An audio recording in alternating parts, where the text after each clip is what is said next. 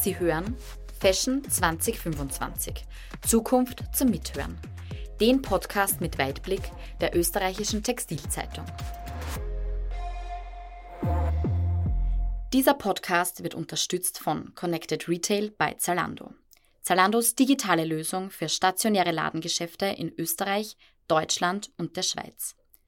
Connected Retail bietet eine sichere und benutzerfreundliche Plattform, die Ihr Geschäft mit Millionen lokalen Zalando-Kundinnen und Kunden verbindet und Ihren Online-Umsatz um bis zu 60 Prozent steigern kann. Mehr über Connected Retail bei Zalando in Österreich erfahren Sie unter connectedretail.at.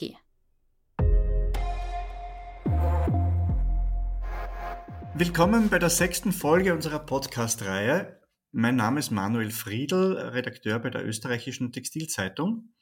Mein heutiger Gast ist Ulrich Spahn, IT-Experte und Mitglied der Geschäftsleitung des EHI Retail Instituts in Köln. Herr Spahn ist auch in die Planung der Branchenmessen Euroshop und Eurocis immer eng eingebunden und auch darüber will ich heute gerne mit ihm sprechen. Herr Spahn, herzlich willkommen. Danke fürs Dabeisein. Ja, schönen guten Tag. Freut mich sehr dabei zu sein. Herr Spahn, unsere heutige Podcast trägt den Titel Wie die Digitalisierung den Modehandel für immer verändert. Vielleicht zu Beginn ganz global gefragt, wenn Sie Modehändler wären, was wären da so die Top 3 Technologiethemen, die Sie in Ihrem Unternehmen vorantreiben würden, um bei dieser Veränderung durch die Digitalisierung gut mit dabei zu sein? Also ich denke mal, es hängt ein bisschen davon ab, wie groß mein Modehandelsunternehmen wäre. Es gibt natürlich schon Unterschiede, ob ich ein kleines Geschäft habe oder ob ich Eigentümer einer Modehandelskette bin. Bei letzterem äh, würde ich mich natürlich auf jeden Fall ganz intensiv damit auseinandersetzen, ob meine Omnichannel-Strategie äh, schon zu 100 Prozent umgesetzt ist, ob ich alle äh, Services anbiete, die meine Kunden haben möchten, äh, je nachdem, in welchem Segment ich tätig bin, ob meine Click-and-Collect-Angebote funktionieren, ob meine Click-and-Reserve-Angebote funktionieren. Ich würde mich aber auch damit auseinandersetzen, wie ich meine Prozesse verbessern kann und vielleicht auch besser automatisieren kann. Stichwort Machine Learning und im weitesten Sinne künstliche Intelligenz. Äh, wo kann ich dort schon Technologien einsetzen? Wo können mir die helfen, meine Prozesse zu verbessern äh, und zu unterstützen? Und natürlich muss ich mich auch ähm, mit meiner mit meiner Online-Strategie selber auseinandersetzen, denn äh, für jedes größere Fashion-Unternehmen ist es natürlich Pflicht, einen ähm, zielgruppengerechten Online-Auftritt zu haben, egal ob das jetzt der eigene Webshop ist oder eine Plattform, auf der man tätig ist oder beides. Ähm, da würde ich natürlich auch nochmal analysieren, ob ich mich da auch richtig aufgestellt habe für die Zukunft. Sie haben jetzt gemeint, es hängt von der Größe ab, für größere oder für kleinere. Wenn Sie jetzt an kleinere denken, was wären da Aspekte, wo Sie sagen, da ist das Geld am besten eingesetzt und die Zeit? Als kleinerer Händler würde ich, glaube ich, schauen, wie mich Technologie dabei unterstützen kann, ähm, meinen Kundenservice, insbesondere in Richtung personalisierte Services zu verbessern. Ähm, und zwar natürlich in Kombination mit meiner persönlichen Beratung, die ich auch so bieten kann im Geschäft. Aber vielleicht möchte ich ja auch ein Angebot haben, was für meine Kunden da ist, wenn sie nicht ins Geschäft kommen können. Äh, Stichwort digitale äh, Beratung, Online-Beratung, ähm, virtuelles Shopping also das wären, glaube ich, schon Technologien, mit denen ich mich auch als kleiner Händler auseinandersetzen würde. Wenn ich mir keinen eigenen Webshop äh, erlauben kann oder möchte, worüber man ja als, als kleiner Händler auch immer nachdenken muss, ob sich das wirklich lohnt oder nicht, dann würde ich natürlich schauen, auf welcher Plattform ich vielleicht trotzdem ähm, online aktiv werden kann, egal ob das jetzt der Verkauf von Produkten ist oder ob das vielleicht nur ähm, irgendetwas ist, wo ich auf Veranstaltungen aufmerksam machen kann, wo ich auf Events aufmerksam machen kann, wo ich mein Sortiment darstelle. Das ist schon wichtig, dass man da auch digital präsent ist. Und damit würde ich mich natürlich auch sehr intensiv auseinandersetzen. Mit künstlicher Intelligenz als ganz kleiner Händler vielleicht erstmal ein bisschen weniger. Derzeit sind alle im Handel ja voll und ganz mit einem ganz anderen Thema beschäftigt, nämlich den Preissteigerungen. Die Energiepreise haben sich vervielfacht, der Wareneinkauf wird immer teurer. In Österreich laufen jetzt gerade die Lohnverhandlungen für nächstes Jahr und die Arbeitnehmer fordern 10% Lohnerhöhung. Sie planen jetzt gemeinsam mit der Messe Düsseldorf für Ende Februar, Anfang März 2023 die Euroshop, wo es darum geht, dem Handel neue Ladenausstattungen und neue Technologien schmackhaft zu machen und zu verkaufen. Rechnen Sie unter den derzeitigen Rahmenbedingungen tatsächlich mit einer großen Investitionsfreudigkeit des Handels oder wie sind so Ihre Erwartungen an die Messe? Also klar, man, man kann natürlich nicht verneinen, dass wir sehr komplexe und schwierige Rahmenbedingungen haben. Das sind natürlich alles Themen, die den Handel nicht schon in den vergangenen Monaten, sondern auch in den zukünftigen Monaten betreffen werden und natürlich auch Einfluss auf die Investitionstätigkeit haben. Trotzdem bin ich natürlich der Meinung, dass wenn man wettbewerbsfähig sein will in der Zukunft, dass man natürlich nicht drum rumkommt, trotzdem zu investieren. Man muss es vielleicht punktgenauer machen und noch gezielter machen und wirklich schauen, ähm, was sinnvolle Investitionen sind, die auch zu meinem Geschäftsmodell und äh, zu meiner Zielgruppe passen. Aber wir gehen schon davon aus, dass weiter investiert wird. Natürlich wird es Unternehmen geben, die das vielleicht gar nicht mehr machen können. Aber äh, es werden auch noch sehr viele am Markt verbleiben und es kommen ja auch immer mal wieder neue dazu, die ähm, auch in die Zukunft schauen und auch äh, investieren werden. Das glauben wir schon. Oder andersrum gedacht, kann denn die Technologie nicht auch vielleicht ein bisschen beim Sparen helfen? Thema Nummer eins ist ja gerade auch das Energiesparen, da liegt auf der Hand bei dem Spargedanken das Thema Beleuchtung. Das ist ja auch immer ein großer Schwerpunkt bei der Euroshop. Gibt es ja noch weitere Bereiche, wo man vielleicht äh, intelligenter mit, mit, mit Kosten umgehen kann, mit Hilfe von Technologie? Also Technologie kann natürlich einen ganz wertvollen Beitrag leisten, um energieeffizienter zu arbeiten, um die Geschäfte energieeffizienter zu steuern und am Ende dann äh, natürlich auch Energiekosten zu sparen. Ähm, das können Überwachungslösungen sein, die sämtliche Applikationen in der Filiale im Blick haben, nicht nur die Beleuchtung, sondern beispielsweise auch die Klimatisierung, die äh, Heizung oder andere technische Applikationen, die eben Energie verursachen in der Filiale, bis hin auch zu ganz einfachen Dingen wie ähm, sind die Bildschirme ausgeschaltet nachts, wie sieht es mit, mit anderen Geräten aus, die vielleicht normalerweise im Standby-Modus stehen und aber zu gewissen Zeiten gar nicht gebraucht werden. Auch da kann natürlich Technologie und Systeme unterstützen, solche Dinge, sagen wir mal, vielleicht nicht unbedingt immer komplett automatisiert, aber äh, zumindest mit Technologieunterstützung äh, anzugehen, dass eben gewisse Geräte auch automatisch abgeschaltet werden zu Uhrzeiten, wo sie nicht gebraucht werden dass die Temperatur automatisch geregelt wird und so weiter und so fort. Und dadurch kann natürlich Handelsunternehmen sehr viel Geld einsparen. Ohne Zweifel. Können Sie vielleicht noch zwei, drei weitere Punkte nennen, worauf man sich bei der Euroshop aus Ihrer Sicht freuen kann und was dem Handel das Leben in diesen Tagen etwas einfacher macht? Also ich glaube, es gibt ja immer, es gibt ja immer negative und positive Seiten, wenn man sich in solchen komplexen Zeiten bewegt, wie wir es jetzt im Moment äh, sind. Äh, und äh, ich will jetzt mal die positive Seite beleuchten. Im Handel ist zurzeit unglaublich viel Bewegung drin, was neue Konzepte, neue Formate angeht, auch neue Player, die auf den Markt kommen, ähm, komplett neue Kombinationen aus, aus Store-Formaten, die früher vielleicht separat und unabhängig voneinander statt gefunden haben. Stichwort Integration von Gastronomie und Handel, von Services und Handel, den Einbau von bestimmten Dienstleistungen in stationäre Handelskonzepte und natürlich auch äh, die Transformation von der Verkaufsfläche hin zu etwas, was äh, wesentlich mehr ist als einfach nur ein Ort, wo Ware verkauft wird. Stichwort dritter Ort. Und da ähm, ist natürlich eine Euroshop die perfekte Plattform, um sich zu informieren, was gibt's denn an neuen Gestaltungsmöglichkeiten für solche neue Formate und Konzepte? Äh, wie kann ich digitale Elemente sinnvoll integrieren?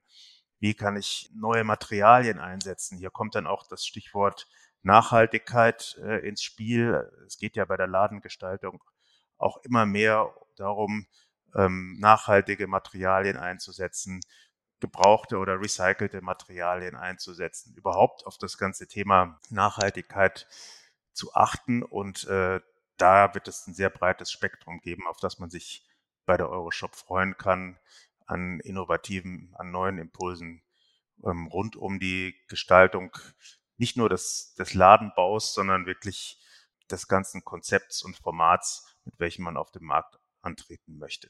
Das heißt, Sie sehen eigentlich schon in der, in der derzeitigen Situation Möglichkeiten, auch Chancen zu nutzen am Markt, die sich neu ergeben, neue Konzepte kennenzulernen und, und, und Handel, wie es immer so schön heißt, auch ein bisschen neu zu denken. Absolut, zumal äh, es entstehen ja auch Freiräume. Also man muss ja sehen, der Strukturwandel gerade im, im Textilhandel, der schreitet voran. Das bedeutet auch, dass sich Marktverhältnisse verändern, dass auch ähm, gewisse Unternehmen dann vielleicht auch gar nicht mehr da sind.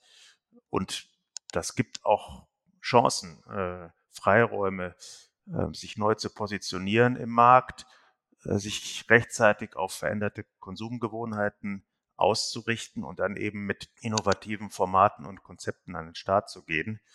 Und äh, da ist es ja nicht so, dass das Einkaufen wegfällt. Auch mhm. das stationäre Einkaufen wird nicht wegfallen. Aber es verändert sich und es erfordert eben, wie Sie es gerade richtig gesagt haben, vielleicht auch ein Umdenken und ein Neudenken der Formate, mit dem man sich den Kunden gegenüber präsentieren möchte. Und da, gerade da bietet die Euroshop natürlich sehr, sehr viele Impulse, an denen man sich orientieren kann. Mhm. Sie sind, wie gesagt, auch Mitglied der Geschäftsleitung des IHI Retail Instituts. Sie sind Autor jeder Menge an Studien und Sie haben auch eigene Veranstaltungsreihen. Sie kommen jetzt gerade frisch von den IHI Technologietagen, die am 7. und 8. November in Bonn stattgefunden haben. Gibt es von da vielleicht auch neue Trends zu berichten? Ja, also da die IHI Technologietage, die decken ja immer ein sehr breites Spektrum ab rund um das ganze Thema welche Bedeutung hat Technologie im Handel, wie kann sie eingesetzt werden.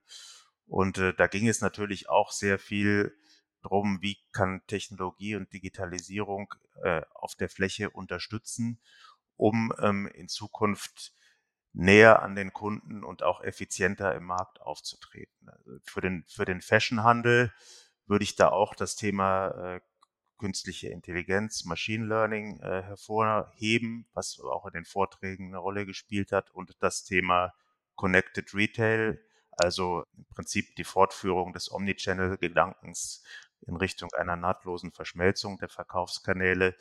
Das war an ganz vielen Stellen ein wichtiges Thema. Und dann geht es aber natürlich auch um, äh, sagen wir, um ganz andere Themen momentan. Beispielsweise war auch das Thema Cybersecurity ein sehr wichtiges Thema. Sie wissen, dass in den vergangenen Monaten auch Handelsunternehmen, äh, auch sehr prominente Handelsunternehmen immer wieder Opfer von Cyberattacken geworden sind. Und da geht es natürlich inzwischen auch sehr stark darum, wie stellt man sich als Unternehmen auf, dass man sich bestmöglich schützt. Und das war auch ein, äh, ein sehr ähm, prominentes Thema auf den Technologietagen. Das Thema Cloud würde ich noch erwähnen, ähm, einfach deshalb, weil es so eine große Bedeutung hat für die zukünftige Architektur von Handelssystemen oder von äh, der IT-Infrastruktur in Handelsunternehmen. Man setzt, die Unternehmen setzen eben zunehmend auf cloud-basierte Services. Aber wenn man das macht, muss man natürlich auch bedenken, wie können die bestmöglich in die Systemlandschaft integriert werden, an welchen Stellen macht es Sinn, sie zu nutzen, an welchen vielleicht weniger und wie kann man auch die Vorteile einer cloud-basierten Lösung optimal ausnutzen. Das, äh, das war auch noch ein äh, sehr wichtiges Thema. Und als drittes würde ich vielleicht noch einen organisatorischen Aspekt erwähnen, wozu es auch spannende Beiträge gab, nämlich wie sich zukünftig die Unternehmen auch intern bestmöglich organisatorisch aufstellen, damit die Zusammenarbeit zwischen der IT und zwischen den Fachbereichen bestmöglich funktioniert. Das ist angesichts der Tatsache, dass Technologie ja in allen Bereichen einer Handelsorganisation enorm wichtig geworden ist, ist das nicht von trivialer Bedeutung. Mhm.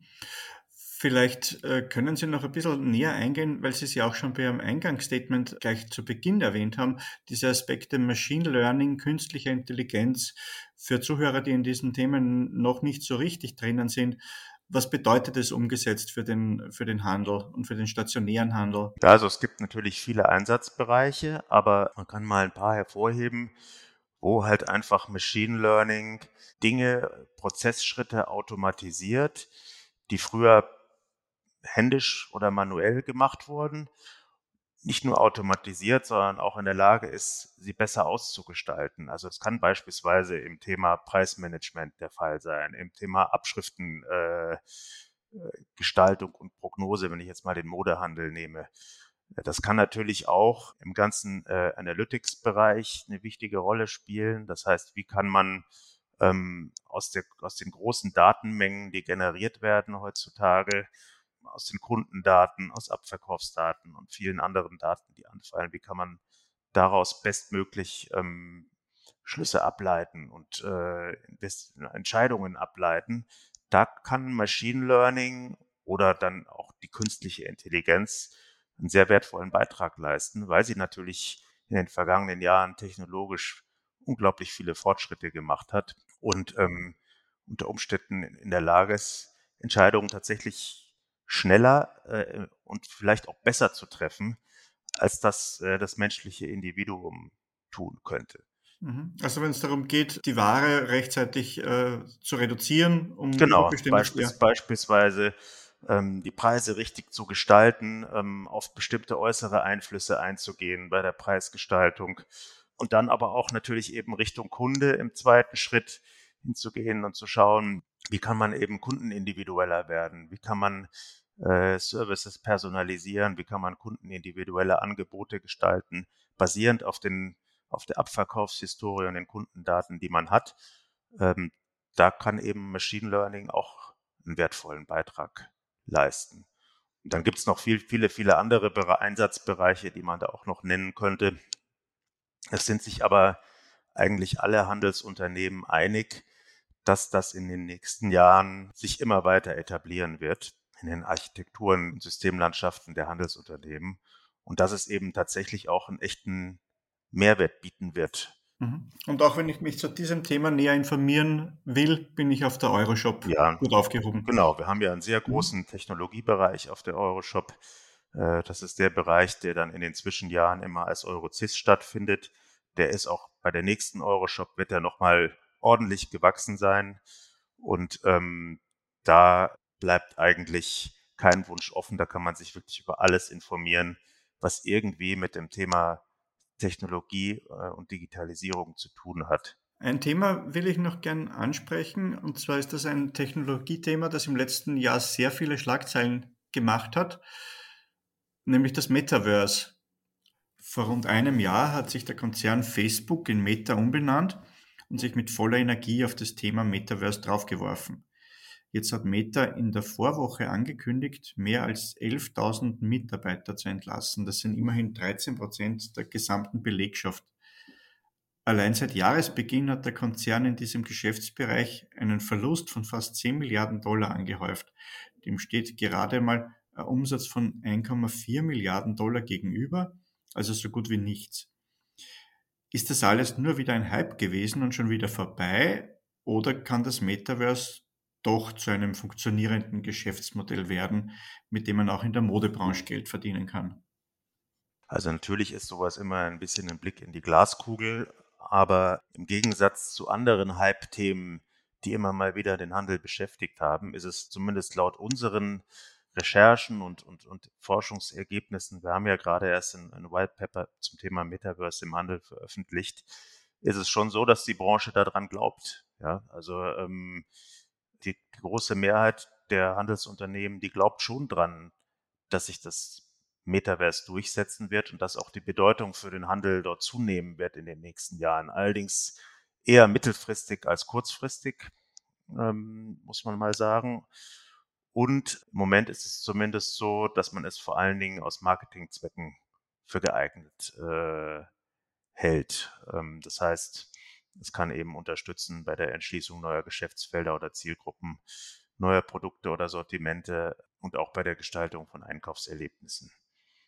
Inwieweit das jetzt wirklich dazu beitragen wird, ähm, dass der Meta-Konzern dort substanziell mehr Geld verdient, das ist sehr, sehr schwer einzuschätzen im Moment. Äh, das kann man, glaube ich, noch, dafür ist es einfach auch noch zu früh, weil die meisten Unternehmen haben ja gerade erst begonnen, sich zu orientieren im Metaverse und, äh, und zu eruieren, was es für Einsatzmöglichkeiten gibt. Klar, der ein oder andere, der ist da schon prominenter vertreten. Äh, manche äh, sind da noch in der Analysephase. Ich denke, das wird sich in den nächsten zwei bis drei Jahren schon deutlich stärker rauskristallisieren, in welche Richtung die Reise da gehen wird. Wobei jetzt generell scheint bei vielen Technologieunternehmen gerade so ein bisschen Ernüchterung einzukehren. Das hat ein bisschen auch vielleicht zu tun mit diesem Hype, der in der Corona-Zeit stattgefunden hat. Laut der jüngsten Prognose des Deutschen Handelsverbands HDE geht der Verband für den gesamten Einzelhandel heuer von einem Umsatzplus aus von 7,5 Prozent. Und der Onlinehandel hat erstmals überhaupt heuer mit einem Umsatzminus zu rechnen. Alle großen Player von Amazon bis Zalando machen eher mit Sparprogrammen als mit guten Umsatzzahlen derzeit auf sich aufmerksam. Finden die ganz normalen Kunden also vielleicht doch die, die analoge Welt gar nicht so unsexy? Ja, also ähm, das würde ich auch mal aus zwei Blickwinkeln beantworten. Zum einen ähm, ist es natürlich so gewesen, dass während der Pandemiezeit, also insbesondere während der Zeit der Lockdowns, als die Geschäfte de facto geschlossen waren äh, oder nur extrem eingeschränkt geöffnet waren, dass natürlich das einen enormen Effekt hatte äh, für den Onlinehandel, weil man ja gar nicht anders einkaufen konnte. Jetzt haben natürlich viele Unternehmen geglaubt, das wird ein Dauerzustand bleiben. Aber so ist, ist es natürlich nicht und so ticken ja auch die Menschen nicht. Also in dem Moment, wo man wieder physisch einkaufen konnte, sind natürlich sehr viele Menschen, die es vorher gerne gemacht haben, auch wieder in die Geschäfte gegangen. Ähm, da ist äh, dieser Effekt, ich will nicht sagen komplett verpufft, aber zumindest teilweise verpufft. Und die Erwartungshaltung bei den großen äh, Online-Händlern, die war dann vielleicht doch so, dass äh, sich das Verbraucherverhalten noch nachhaltiger verändert, als es es ohnehin schon getan hat. Ich glaube, es gibt auch so einen gewissen Effekt, dass sich viele Menschen wieder eher danach sehnen, auch ein äh, persönliches, physisches, haptisches Einkaufserlebnis zu haben. Äh, einfach äh, bedingt durch die Tatsache, dass man halt sehr lange ausschließlich digital unterwegs war. Also das ist so ein bisschen ein Gegeneffekt, der da teilweise eingetreten ist. Ist aber jetzt, muss man fairerweise sagen, ja auch nicht so, dass alle Händler, die stationäre Geschäfte haben, jetzt jubeln, weil sie plötzlich äh, ihre Umsatzrekorde brechen. Ähm, es gibt halt natürlich auch einen, äh, einfach einen ökonomischen Effekt. Es gibt eine Kaufzurückhaltung aufgrund der vielen Unsicherheitsfaktoren, die im Markt sind und die betreffen eben sowohl den Onlinehandel als auch den stationären Handel. Äh, da haben alle äh, drunter zu leiden und äh, da ist eben auch ein Zalando und ein Amazon nicht davor gefeit. Da gibt es ja auch den berühmten Zwischenweg, den Sie auch genannt haben, den Connected Commerce, Omnichannel, Multichannel, wie immer man dazu auch sagen will. Einerseits dringen aus dem stationären Handel stammende Konzepte in die Online-Welt vor, andererseits kommen aber auch zunehmend Online-Händler in den stationären Handel. Da hat es auch in den letzten zwei Wochen eine Schlagzeile gegeben, die mich ein bisschen nachdenklich gemacht hat. 2019 ist Bonprix, eine Tochter der Otto Group, gestartet mit einem sehr ambitionierten Store in Hamburg, äh, Bonprix Connect. Kunden haben sich dort per Scan mit einer App die passende Größe in die Umkleidekabine bestellen können. Es gab personalisierte Produktempfehlungen und ähnliche digitale Services. Der Store hat dann auch nach der Eröffnung alle möglichen Auszeichnungen bekommen und jetzt hat er wieder zugesperrt, was mich ein bisschen zweifeln lässt. Will oder braucht der Kunde tatsächlich diese digitalen Spielereien? Oder sind Sie mit dem Konzept ein bisschen vertraut und können sagen, was da sonst schiefgelaufen ist? Also ich weiß noch nicht mal, ob da wirklich was schiefgelaufen ist. Das war ja ähm, auch nur ein einziges Geschäft. Ähm, ich glaube, das hatte auch sehr stark den Zweck, einfach mal auszuprobieren, ähm, was an digitalen äh, Services funktioniert äh, auf der Fläche. Ich würde nicht sagen, dass das ein typisches äh, Omnichannel-Beispiel ist, weil typische Omnichannel-Beispiele oder Connected Retail-Beispiele sind für mich eigentlich eher solche, die bei Unternehmen im Einsatz sind, die auch über eine größere Zahl von Geschäften verfügen, wo eben auch über einen teilweise schon langen Zeitraum jetzt genau äh, eruiert und analysiert wurde, welche Services für die Zielgruppe sinnvoll sind und äh, wie man sie implementieren kann. Deswegen finde ich es schwierig, äh, so ein Standalone-Konzept, was ja eine Art Future Store war, wie der Bonprix äh, Store, den zu vergleichen mit den Connected Retail-Ansätzen von Unternehmen, die sagen wir, auch eine, eine länger zurückreichende stationäre DNA haben. Ähm, deswegen würde ich da auf keinen Fall den Rückschluss ziehen, dass das Thema an sich nicht von Bedeutung ist. Äh, ganz im Gegenteil, das ist sogar von sehr großer Bedeutung. Und wenn man mit den Unternehmen spricht, die die Omnichannel-Services anbieten, dann bekommt man inzwischen auch zurückgespielt, dass sie einen sehr, sehr großen Mehrwert liefern und man auf gar keinen Fall mehr darauf verzichten will, ne, weil die Click-and-Collect-Quoten kontinuierlich angestiegen sind, weil äh, auch viele andere Services gerne von den Kunden genutzt werden. Vielleicht können Sie da ein, zwei Erfolgsbeispiele nennen aus Ihrer Sicht von Unternehmen, die das besonders gut machen oder vielleicht auch von Branchen, die da den Weg zeigen, wo es hingeht. Oder ist, der, ist die Modebranche vielleicht da eh ganz vorne dabei? Das, also die Modebranche ist da ohnehin relativ weit vorne dabei und ähm, also egal, ob man da jetzt die großen wie eine Zara oder H&M ähm, oder andere nimmt oder auch eine spezialisierte Player wie Ernstings Family beispielsweise, also sehr stark auf die Kindermode äh, spezialisiert sind, die machen schon seit vielen Jahren ähm, sehr erfolgreichen Omnichannel und äh, da glaube ich, gibt es noch sehr viel mehr Beispiele, die man da nennen könnte. Also da, es kommt halt immer darauf an, was definiert man drunter. Ich meine, in dem Grand Prix Store, da waren natürlich ganz viele auch extremst innovative und zukunftsweisende Dinge implementiert, für die es vielleicht zum Teil einfach auch noch zu früh war am Markt oder die auch noch nicht, vielleicht noch nicht die entsprechende Marktreife hatten oder wo die Verbraucher auch noch nicht weit genug sind, mit mal der Umstellung ihrer, ihrer Verbraucher- oder Einkaufsgewohnheiten äh, in, in Richtung Nutzung von digitalen Angeboten, dass einfach die Akzeptanz da noch nicht groß genug war. Das ist schwer zu beurteilen, aber ich glaube, das sollte man, ohne jetzt ganz genau zu wissen, warum das Konzept eingestellt wurde, das sollte man jetzt in Bezug auf die Gesamtbranche nicht überbewerten. Gut, Herr Spahn. Ich bedanke mich ganz herzlich für das interessante Gespräch. Herzlichen Dank auch von meiner Seite. Hat mich gefreut. Ich, bedanke mich auch bei allen Zuhörerinnen und Zuhörern und hoffe, Sie haben hoffentlich einiges dazugelernt, so wie ich. Wir freuen uns, wenn Sie unseren Podcast weiterempfehlen und beim nächsten Mal wieder mit dabei sind.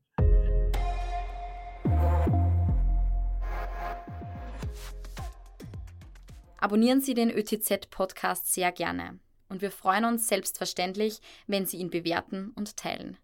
Bis zum nächsten Mal.